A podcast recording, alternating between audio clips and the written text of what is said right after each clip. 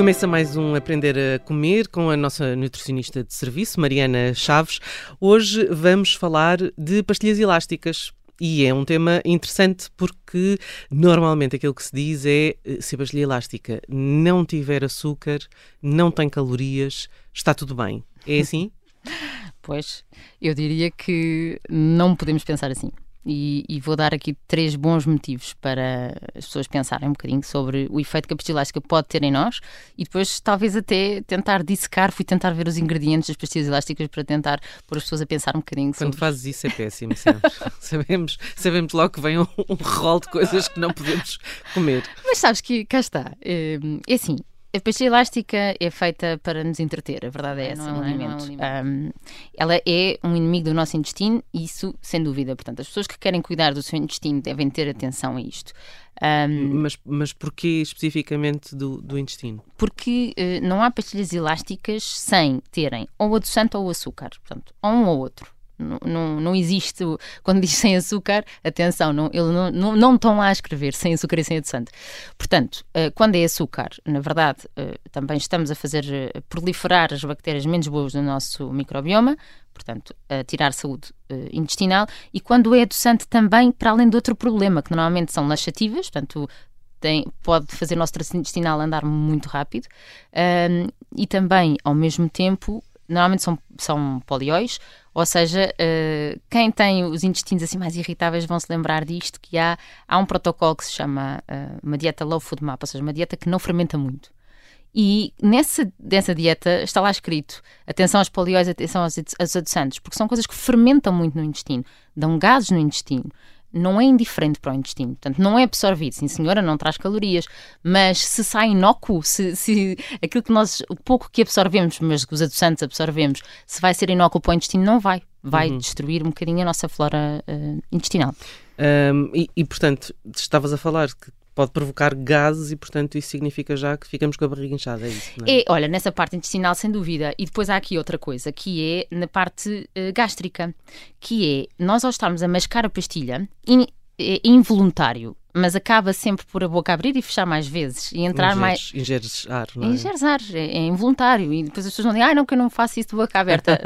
Tudo bem, acaba-se por se ingerir. Ainda bem. bem que não fazem de boca aberta. mas, mas ingerem, é verdade é que ingerem, mesmo que não notem. E isso acaba por haver uma coisa que é a aerofagia, que é mais concentração de ar no, no estômago e que muita gente uh, acaba por dizer, bom, eu, eu quase tenho a vontade, parece que não, a digestão não se fez ou, ou que está mesmo ar aqui, e está, na verdade. E esse ar vai trazer desconforto e vai trazer muitas vezes a, o, o, estômago inchado, portanto, as duas uhum. zonas inchadas.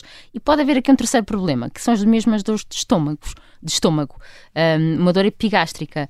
A verdade é que nós, ao mascarmos a, a pastilha, nós estamos a dar sinal uh, ao nosso cérebro para produzir mais um, gastrina, produzir mais ácido clorídrico no nosso, no nosso estômago. Portanto, a haver, está, está, a haver aqui um estímulo neurológico, uh, para além de. Portanto, o, que, o que acontece com o estímulo neurológico? Para além da gastrina que é, que é mais produzida e do ácido gástrico, portanto, aumentamos a acidez do estômago, estamos a, a começar a fazer contração do estômago, porque ele está à espera de receber alguma coisa. Depois não vai receber absolutamente nada. E isto pode dar. Essa contração é, é, tem alguma implicação para além da dor? E, inicia a dor já é má em si. Sim, mas... sim, sim, mas normalmente é isto que está associado à dor. E, e, este é um início de uma digestão, só que não, não se digere absolutamente nada. Para quem tem gastrites crónicas, para quem tem refluxo, para, ou para quem tem risco de ter algum destas uh, doenças, vá, não é, não, não acaba por não ser uh, síndromes, mas uh, não, não é de todo uma boa prática, principalmente para fazê-la de forma regular, porque respeitar o nosso estômago é iniciar, se a pessoa disser, ok, eu vou mastigar a minha pastilha, mas dentro de 15 minutos eu vou começar a minha refeição. Tudo bem, claro que aí não vai haver problema. A seguir a acidez do estômago baixa, a seguir o, o estômago não está sempre em contração. E depois ainda há aqui outro problema, a meu ver, que é o facto de estarem a mastigar a pastilha constantemente, estão sempre a utilizar esta, a nossa articulação temporomandibular e o músculo associado, uh, e uh, já há estudos indicar que pode haver realmente uma associação com dores de cabeça e com enxaquecas, porque estamos a estimular demasiado este músculo.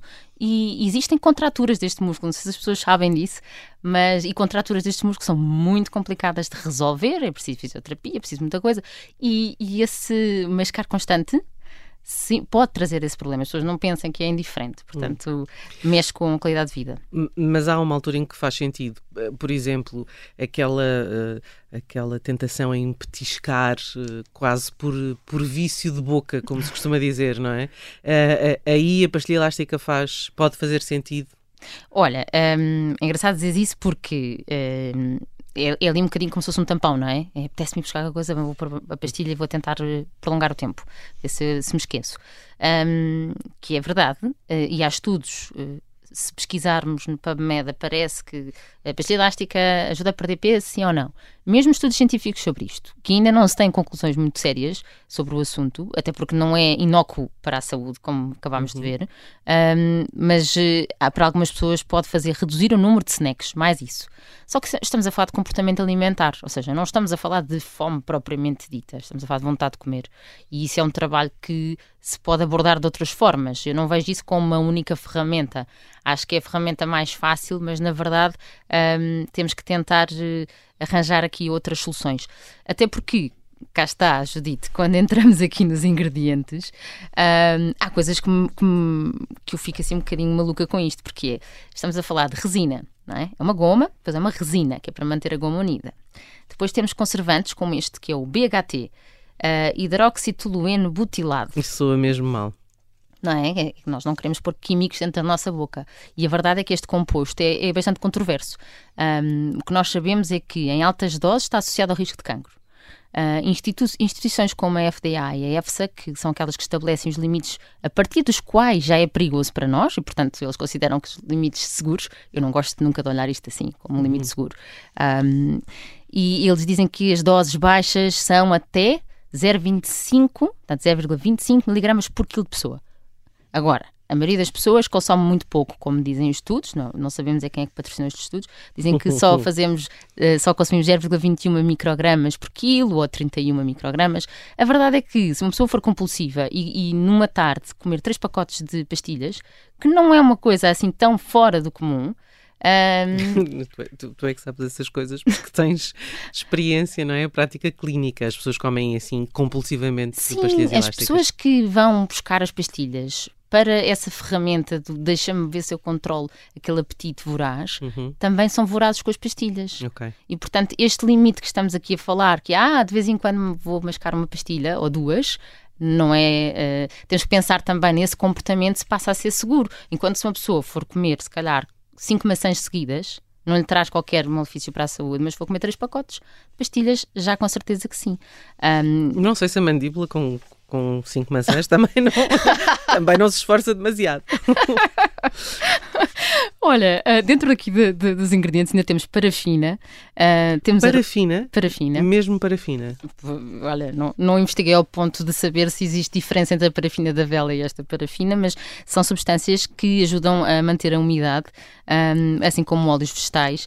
Nós temos uh, aromatizantes, temos dióxido de titânio para manter a cor branca, aquele estalar da, da pastilha elástica, Sim. não é? Associamos Sim. logo a isto. Que há muita gente que, por exemplo, põe a pastilha na boca.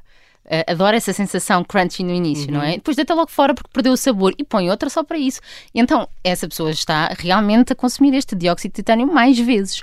E depois, sem falar na questão das pastilhas que dizem não tem açúcar, tem só aspartame. E esta é a, velha incógnita, não é? Já saíram há muitos anos estudos em ratos com quantidades de aspartame enormes, a dizer que aumenta o risco de cancro, um, e que depois vêm logo a seguir estudos com humanos a dizer que não, era preciso uma quantidade gigante. Mas, mais uma vez, uh, não sendo necessário, tanto só como um entretém, talvez não valha a pena o risco, uhum. digo eu. Sim. Um, destes, uh, uh, enfim, destes uh, considerandos todos que tens feito em relação, eu vou insistir outra vez na mesma tecla, porque a verdade é, apesar disto tudo, tem efeito na nossa redução, de, na nossa, no nosso apetite, reduz-nos o apetite, dá-nos uma sensação de saciedade. Sim. Reduz, portanto, sim, de acordo com os estudos, uh, reduz-nos uh, o, o apetite para o que está definido, não é para, imagina, o tamanho da refeição. Reduz-nos é a vontade dos lanches intermédios. Uhum. Uh, e, e, portanto, ao retirar esse lanche, que a pessoa acaba por ter menos ingestão calórica no final do dia.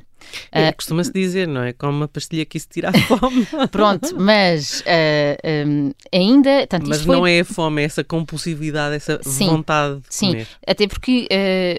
Nem, para toda, nem, nem, toda a gente faz lanches e não é obrigatório que as pessoas façam lanches. E, portanto, se calhar estamos a falar é de pessoas que durante o dia petiscam demais e, portanto, com isso conseguem controlar. E só houve apenas um estudo em que conseguiu esses resultados. Portanto, não podemos mesmo dizer que é evidência científica, que um estudo só não nos mostra uh, que tenha significado. Agora, uh, também houve outro estudo a dizer que o consumo de pastilha, por exemplo, reduzia o consumo de fruta. Possivelmente porque normalmente são as pastilhas de menta e a menta altera o sabor e a fruta tem um sabor mau a seguir uma pastilha de menta. Nunca tinha pensado numa coisa dessa. E, e, portanto, isto também, mais uma vez, não me traz uh, qualquer benefício hum. assim direto. Portanto, regra, não comer pastilhas elásticas. Eu acho que essa é a conclusão final.